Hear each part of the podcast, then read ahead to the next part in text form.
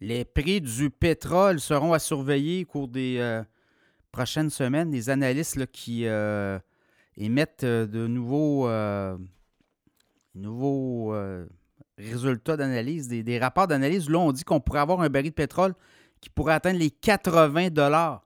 Le WTI référence, c'est la référence nord-américaine. Actuellement, le WTI se négocie autour des 76,50 à la bourse.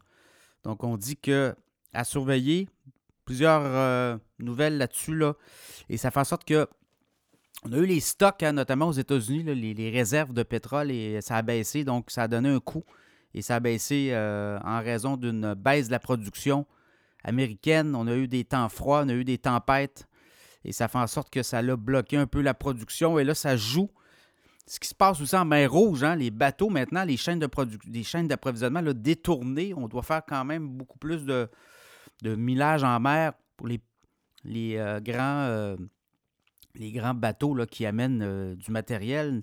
Et là, ben, ça retarde la production. On disait que même Tesla en Allemagne, son usine retardée, les pièces arrivent en retard, donc ça a un impact sur les chaînes d'approvisionnement, donc aussi beaucoup plus de consommation. Les pétroliers sont importants. Là, les pétroliers, mais aussi les, grands bateaux, le, commerce maritime consomme beaucoup de pétrole, donc on dit qu'il va y avoir une augmentation.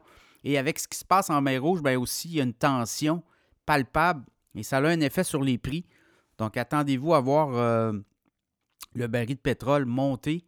On parle d'autour des 80-85 dollars possible. Le WTI, le Brent est actuellement à 81,34 et euh, ça pourrait euh, jouer encore vers le haut. Donc, à suivre, prix du baril de pétrole. Du côté du podcast Cachemire, on vous en parle souvent du pétrole. Le Canada est un pays producteur de pétrole et il y a des euh, joueurs importants, des entreprises canadiennes.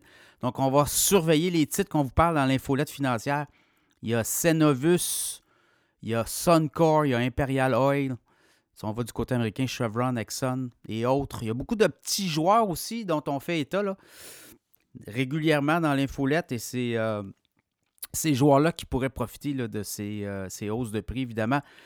L'impact, euh, l'effet qui inverse, c'est qu'à la pompe, on pourrait avoir des hausses de prix de l'essence dans les prochaines semaines à surveiller parce que directement, lorsque le prix du pétrole monte, ben, ça se reflète à la pompe.